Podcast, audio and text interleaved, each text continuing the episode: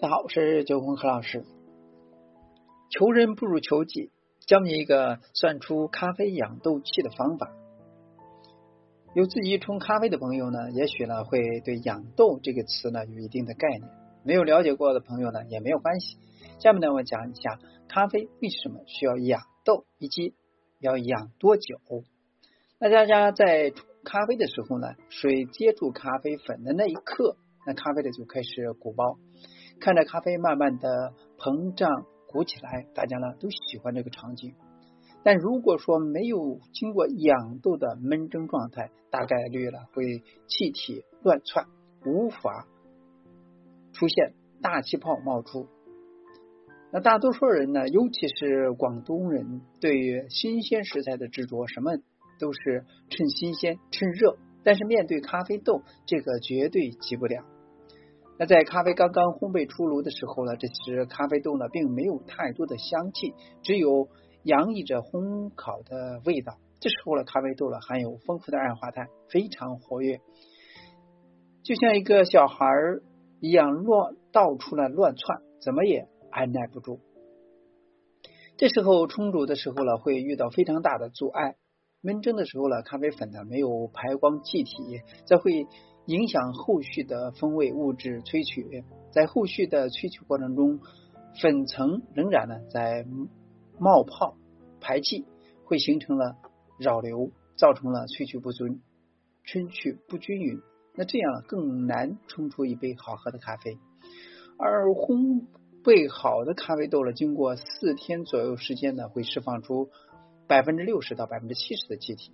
之后排放的气体呢就没有这么急促了，会缓缓的少量少量的排气。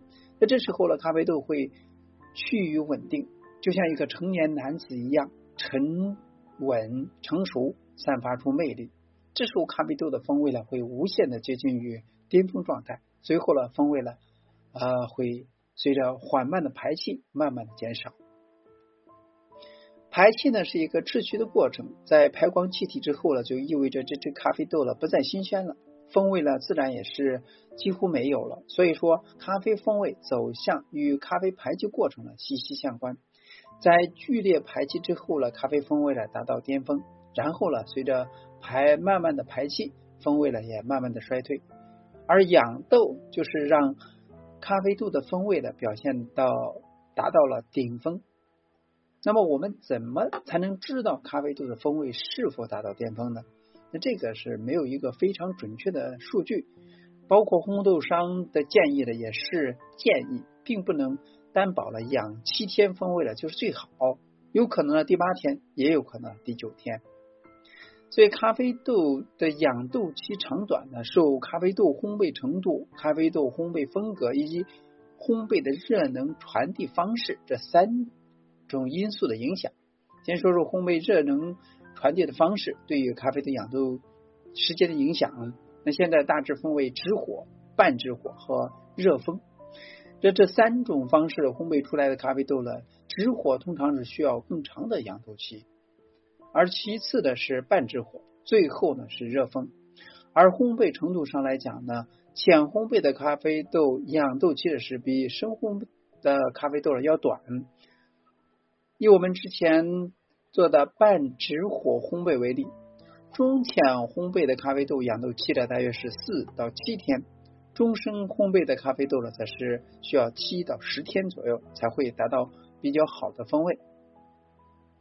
咖啡烘焙风味，这就好比咖啡烘焙大赛，用同样的豆子，每位选手烘焙的豆子之间呢都会存在差异。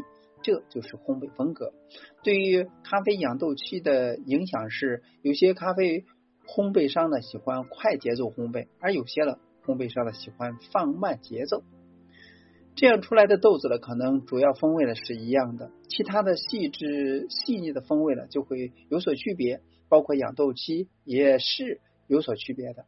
所以，呃，之前呢我们所说的四到七天的养豆期并。不一定代表全部的咖啡豆都是如此，只是根据自己烘焙的咖啡豆得出的结论，理应适应范围是呃烘焙的咖啡豆，但是呢也是需要根据实际情况而定的。那么作为消费者来说，应该如何判断咖啡豆的养豆期呢？首先呢，作为消费者来说，必须要明确知道每家咖啡烘焙风格都是不一样的，所以呢，误用 A 店的养豆机，建议硬生生的套到 B 店的豆子。然后呢，必须知道信息，就是这包咖啡豆的烘焙日期是多少。如果说是同一家店烘焙的咖啡豆，那么烘焙风格是一样的，那这样呢，可以根据规律去推导。那首先呢，我们需要养好的咖啡豆了，其基根本的目的就是享受一杯巅峰状态的咖啡。这就要从实际出发，用你的感官去摸索。在对于一个陌生的咖啡豆的时候，你可以每天都冲一杯咖啡去品尝它的味道，对比今天的味道与昨天的味道有何区别。当你发现咖啡风味一天一天的变好的时候了，突然有一天。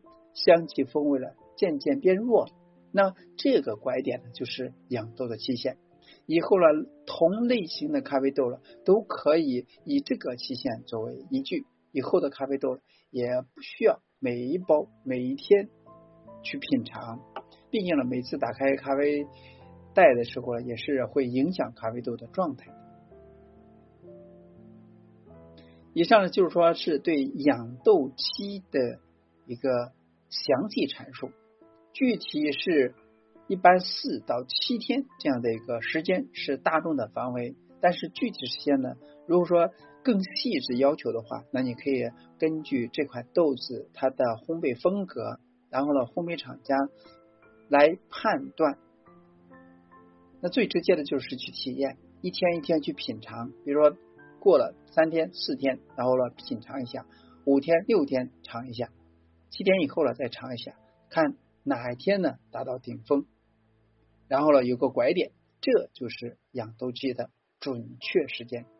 因为不同咖啡豆在不同厂家、不同风味、不同品种的咖啡豆的养豆期的都是不一样的。所以根据你喜欢的一只豆子呢，你可以啊判用实验的方式呢来找出它的最佳养豆期。这样呢，以达到我们手中咖啡、品饮咖啡最佳巅峰状态的风味。